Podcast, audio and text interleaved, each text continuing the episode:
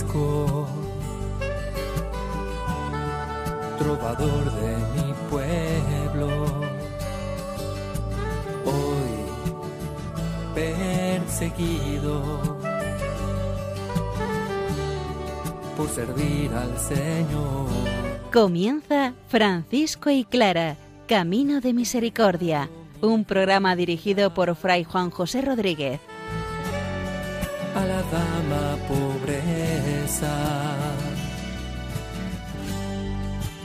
Poder estar más cerca de Dios. Yo, Clara.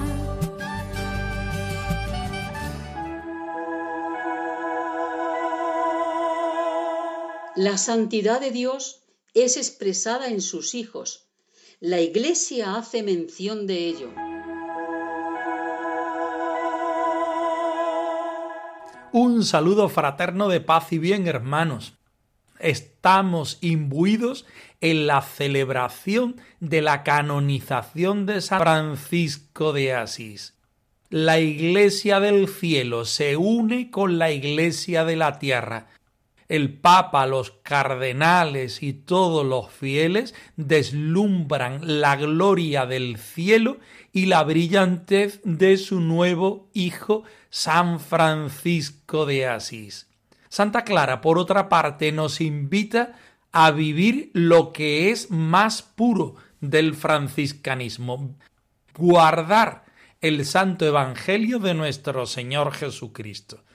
Escuchemos una vez más la palabra del Señor, que ella nos meta en la liturgia del cielo y seamos capaces nosotros también de celebrar la santidad de nuestro Señor.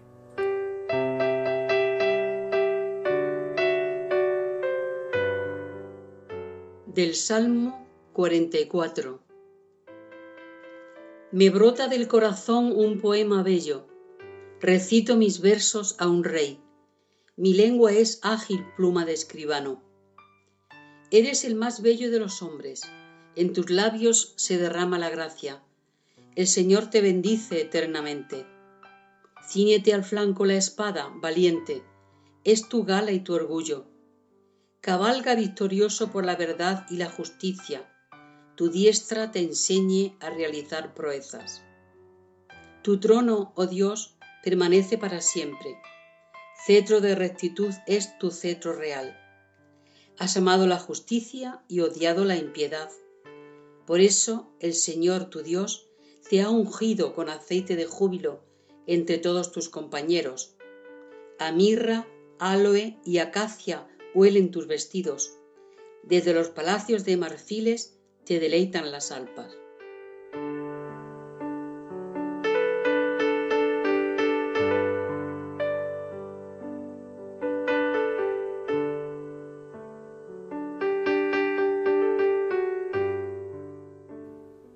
El Salmo 45 es un salmo que presenta una boda real, titulada generalmente Canción de Amores o sobre lirios. El salmo describe a un rey místico, su novia y su matrimonio. El novio de este salmo que hoy recitamos es el rey, el Mesías. El salmo es considerado un salmo mesiánico, aquel que pone los ojos en aquel que ha de venir a salvar al pueblo de Israel, es decir, el ungido, el Mesías, porque describe proféticamente la futura relación del Mesías con la Iglesia. El salmista se desborda por un mensaje para enseñar a sus oyentes. Nosotros, evidentemente, tomamos este salmo de una manera interesada. Estamos en la liturgia que la Iglesia celebra en torno a la canonización del Santo de Asís. La liturgia es la encargada de reproducir el cielo en la tierra. Cada una de las personas, cada uno de los gestos, de las vestiduras, cada una de las acciones sagradas quieren representar el cielo en la tierra y quieren unir la tierra al cielo. Mucho más en esta celebración que tiene unas connotaciones especiales. El Papa está unido con los cardenales, obispos, arzobispos, sacerdotes y el pueblo de Dios. Todo brilla de tal manera que quiere reflejar la gloria del cielo en la tierra, porque esa ha sido la vida de San Francisco. El Salmo 45 es una acción de gracias por esta acción sagrada. Me brota del corazón un poema bello, recito mis versos a un rey, mi lengua es ágil pluma de escribano. Toda una acción sagrada del cielo para la tierra y de la tierra para el cielo.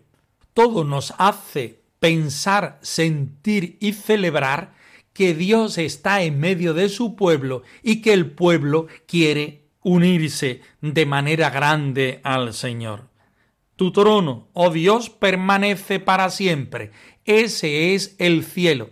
Y nosotros queremos tener experiencia del cielo ya aquí en la tierra, porque has amado la justicia y odiado la impiedad. Por eso Dios, tu Dios, te ha ungido con aceite de júbilo entre todos tus compañeros. Unas palabras que encajan como anillo en el dedo en la vida y en la experiencia de Francisco de Asís y son hoy una invitación para cada uno de nosotros para vivir el santo Evangelio y convertirnos también nosotros en evangelios vivos y vivientes.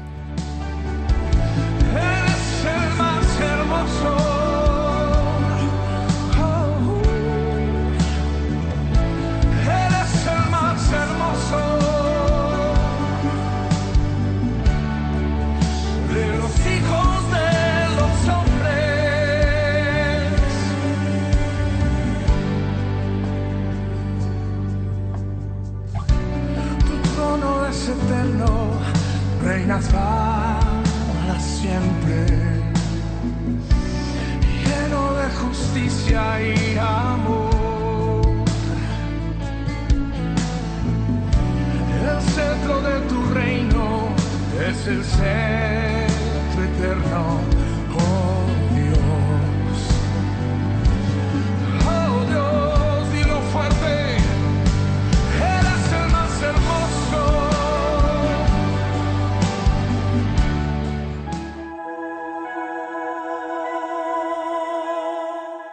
La canonización de San Francisco solo quiere reforzar la santidad de Dios y la posibilidad de que todos podemos llegar a ser de Él. Número 125 de la primera vida de Fray Tomás de Celano donde el biógrafo oficial de la Orden franciscana empieza a contarnos cómo sucedió la canonización de San Francisco. Estamos imbuidos en la liturgia donde el Señor se hace presente por medio de la Iglesia, de las obras del Santo de Asís y de la comunidad que celebra. Estemos muy atentos. Dios está aquí. Tan cierto como el aire que respiro, tan cierto como la mañana se levanta, tan cierto como yo te hablo y me puedes oír. Está presente el sumo pontífice, esposo de la Iglesia de Cristo. Rodeado de tanta variedad de hijos, lleva en su cabeza la corona de gloria como signo de santidad, ostenta las insignias pontificales, está revestido de los ornamentos sagrados, con bordados de oro y recamados de piedras preciosas. Es el ungido del Señor, deslumbrante en la magnificencia de su gloria cubierto de gemas radiantes de formas variadas, se atrae las miradas de todos. Le rodean cardenales y obispos, que lucen las más esplendentes joyas y van vestidos de un blanco de fulgor de nieve. Ofrecen una imagen de belleza mayor que la celestial, y encarnan el gozo de los bienaventurados. Todo el pueblo está suspenso, esperando la palabra de gozo, la palabra de alegría, la palabra nueva, la palabra llena de toda suavidad, la palabra de alabanza y de perpetua bendición. El Papa Gregorio predica primero a la multitud, con dulce afecto y voz sonora, proclama las alabanzas de Dios. Con magníficas palabras hace también el elogio del Santo Padre Francisco y prorrumpe en lágrimas cuando recuerda y pregona la pureza de su vida. Su sermón comienza así. Como la estrella de la mañana en medio de la niebla, y como la luna llena en sus días, y como el sol refulgente, así resplandeció este hombre en el templo de Dios. Terminada la prédica, puntualmente exacta y fidedigna en absoluto, uno de los subdiáconos del señor Papa, llamado Octaviano, lee con voz potente, ante toda la asamblea, los milagros del santo. El señor Reiniero, cardenal diácono, hombre de sutil ingenio, ilustre por su piedad y costumbre, los ojos bañados en lágrimas, los explica con las palabras sagradas. Gózase el pastor de la iglesia, y entre profundos suspiros que le brotan de lo más hondo, y repetidos sollozos, derrama lágrimas copiosas lloran también los demás prelados de la Iglesia, y tan abundantes son las lágrimas que llegan a humedecer los ornamentos sagrados. Todo el pueblo, en fin, se deshace en llanto, y la misma ansiedad con que esperan intensifica su cansancio. Dios está aquí tan cierto como el aire que respiro, tan cierto como la mañana se levanta, tan cierto como yo te hablo y me puedes oír. Lo primero que nos llama la atención de este punto 125 es la majestad del Papa y de los cardenales. Es una iglesia gloriosa. El Papa rodeado de variedad de sus hijos, con las insignias pontificales, con su corona, todo es oro y todo son piedras preciosas. Ostenta las insignias más grandes que la Iglesia pudiera tener en ese tiempo todo es deslumbrante en la magnificencia de su gloria, cubierto de gemas radiantes de formas variadas, atrae la mirada de todo el mundo. Aquí podemos parar, porque lo normal hubiera sido, según nuestra mentalidad y nuestra perspectiva, que la canonización del santo de Asís hubiera sido algo pobre, algo sencillo, como él hubiera vivido su propia vida y como él hubiera invitado a sus hermanos a hacer. Sin embargo, la Iglesia quiere mostrar no la humildad y la pobreza del siervo de Dios, sino la ostentación, la riqueza, el poder del cielo aquí en la tierra. Es una imagen de belleza mayor, la celestial, y encarnan el gozo de los bienaventurados. Aquí está el sentido último de tanto brillo y tanto oro que vuelvo a repetir, para nosotros quizá esté un poco de sobra, sobre todo pensando en la radicalidad de la pobreza del sin propio del santo de Asís.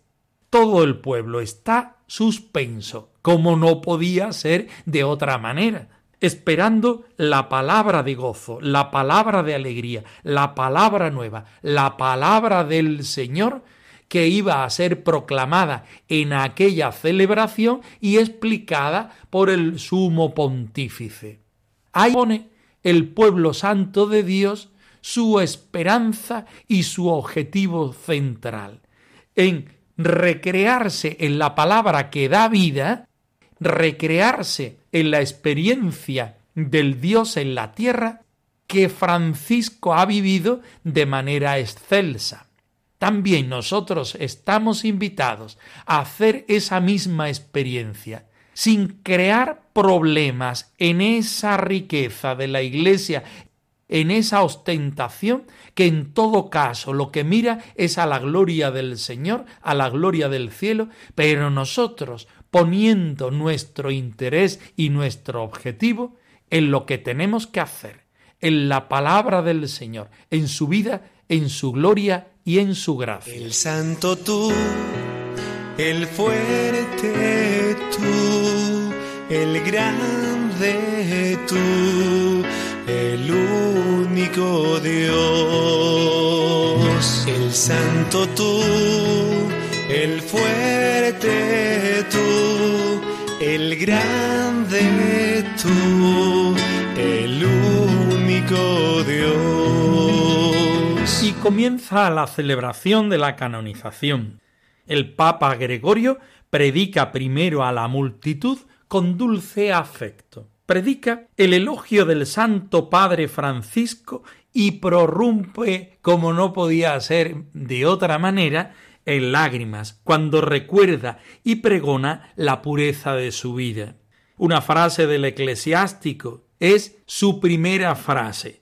Como la estrella de la mañana en medio de la niebla, y como la luna llena en sus días, y como el sol refulgente, así resplandeció este hombre en el templo de Dios.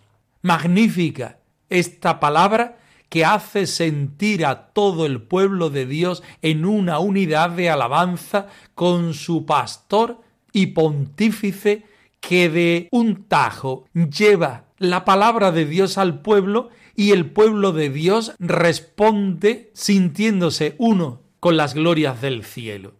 A continuación se leen los milagros del santo. En esta serie de programas nosotros todavía no hemos empezado a hablar de los milagros del santo de Asís. Serán muchos programas porque la variedad y la cantidad de los milagros del santo de Asís parecen en ocasiones inabarcables. A continuación, el cardenal diácono Rainerio, emocionado también, explica el sentido de estos milagros y hace caer en la cuenta al pueblo de la santidad del pobre de Asís. También nosotros estamos llamados en este momento a alabar al Señor por sus obras en la persona de Francisco. También nosotros queremos sentirnos invitados por el pobre de Asís a recoger la gracia del Señor. Podemos utilizar aquellas palabras del mismo santo. Comencemos, hermanos, que hasta ahora poco o nada hemos hecho frente a su presencia con gran devoción. Eleven plegarias al único Señor. Su palabra santa sea venerada y brille en nosotros la luz del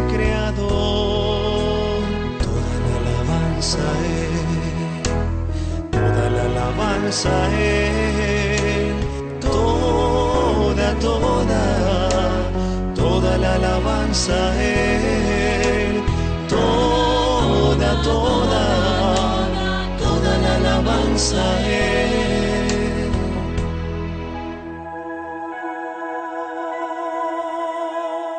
La forma de vida de Francisco y Clara es vivir el santo Evangelio de nuestro Señor Jesucristo.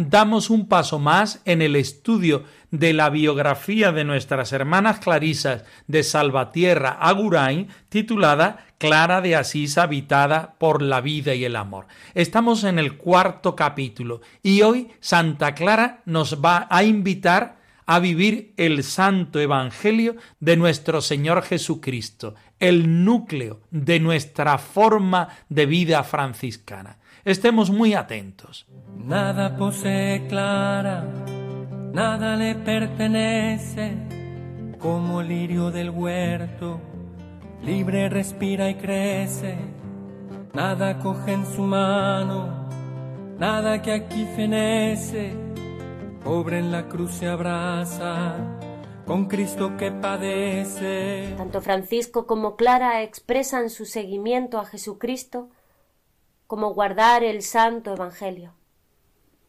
Así lo indica Clara al comienzo de su regla. La forma de vida de la orden de hermanas pobres, instituida por el bienaventurado Francisco, es esta observar el santo Evangelio de nuestro Señor Jesucristo, viviendo en obediencia, sin nada propio y en castidad.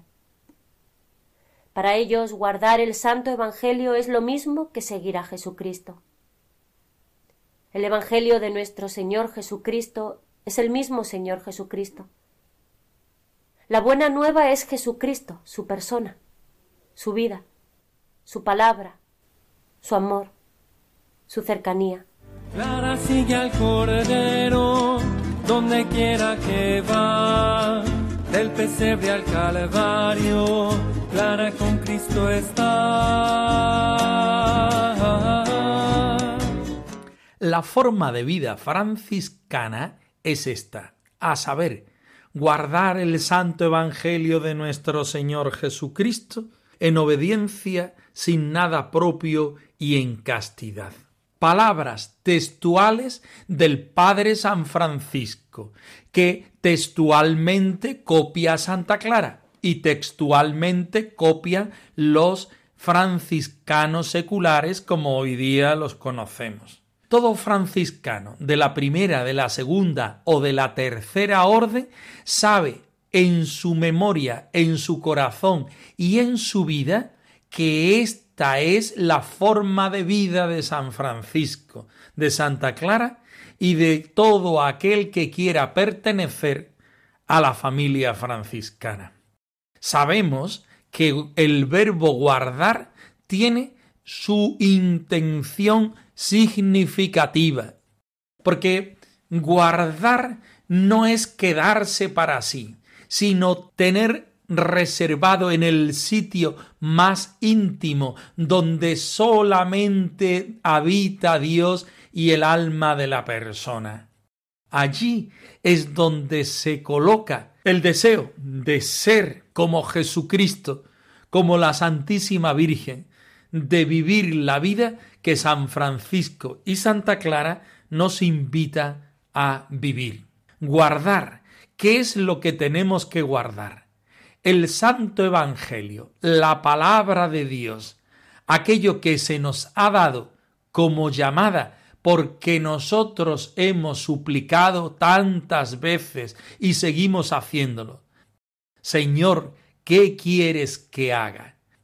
Y el Señor nos dice una vez más, como a Francisco y como a Clara, ve y repara mi iglesia. Lo hace mediante la palabra, mediante la Eucaristía, mediante Cristo pobre en la cruz y en el Belén.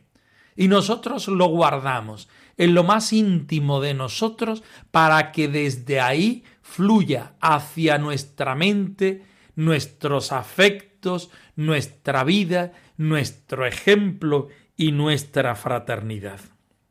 Sí, para Francisco esto es lo fundamental, Clara no se queda atrás. El Evangelio de nuestro Señor Jesucristo es el mismo Señor Jesucristo, con el que día a día el hermano menor, la hermana pobre, el franciscano secular, se encuentra para que esa experiencia sea vida y desde ahí nosotros podamos contagiar en la fraternidad a los más pobres y necesitados. Volvemos a repetir como en la parte de San Francisco. Comencemos, hermanos, porque hasta ahora poco o nada hemos hecho.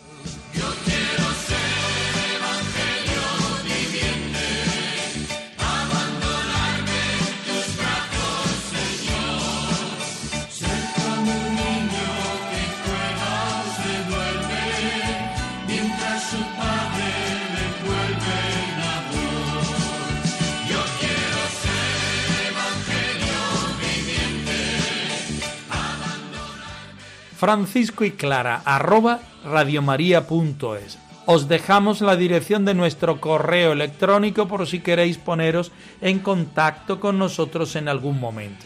Nosotros nos despedimos, no sin antes ofreceros la bendición del Señor resucitado al más puro estilo franciscano. Que el Señor os bendiga, dándoos la paz y el bien por servir al Señor. Han escuchado en Radio María Francisco y Clara, Camino de Misericordia, un programa dirigido por Fray Juan José Rodríguez. A la dama pobreza, para poder estar más cerca de Dios.